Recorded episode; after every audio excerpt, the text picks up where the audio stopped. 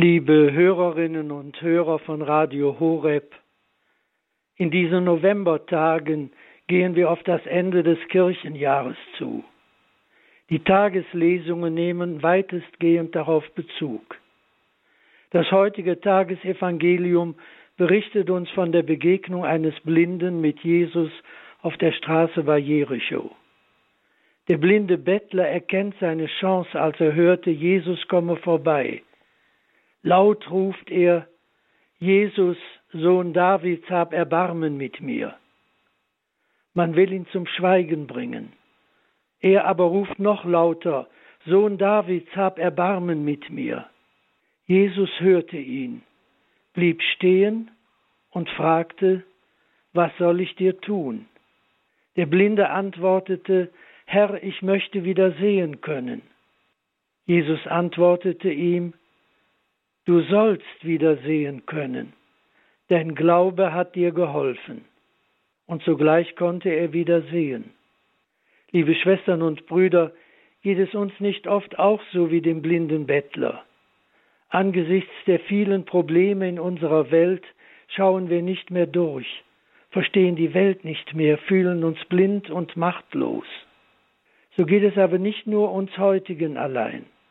Von Anfang an von Beginn der Heilsbotschaft an tappen wir Menschen im Dunkeln. Der eben angesprochene blinde Bettler bei Jericho ist gleichsam ein Prototyp für unsere Situation. Er erkennt seine Chance in der Begegnung mit Jesus. Und darin unterscheidet er sich von vielen unter uns, die nicht an die Wirkmächtigkeit Jesu glauben. Wenn wir nicht seine Hilfe erwarten und erbitten, wird auch nichts Spektakuläres geschehen. Jesus hat uns bei seiner Himmelfahrt nicht blind und stumm zurückgelassen, sondern er hat durch seinen Lieblingsjünger Johannes am Ende des ersten Jahrhunderts in dem einzig prophetischen Buch des Neuen Testamentes einen Blick in die Zusammenhänge der Weltgeschichte werfen lassen. Wir müssen schon dieses gewaltige Werk, die Offenbarung des Johannes, in den Blick nehmen, um sehenden Augens darauf zu kommen, was Gott mit uns vorhat.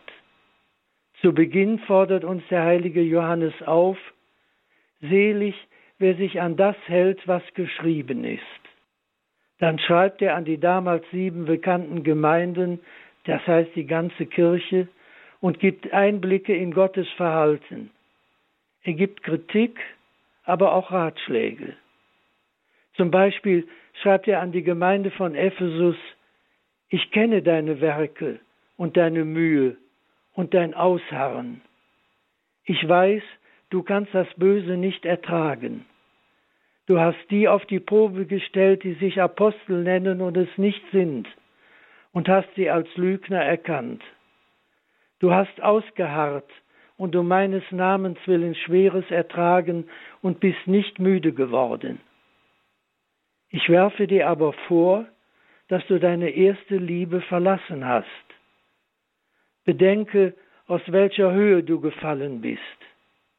Kehr zurück zu deinen ersten Werken. Ob das nicht auch für uns heute gilt? Herr, mache uns sehend. Amen. Am Gottessegen ist alles gelegen, so bitten wir den Herrn jetzt um seinen Segen. Der Herr sei mit euch und mit deinem Geiste. Der Name des Herrn sei gepriesen. Von nun an bis in Ewigkeit. Unsere Hilfe ist im Namen des Herrn. Der Himmel und Erde erschaffen hat. Es segne euch der allmächtige Gott, der Vater und der Sohn und der Heilige Geist. Amen. Amen.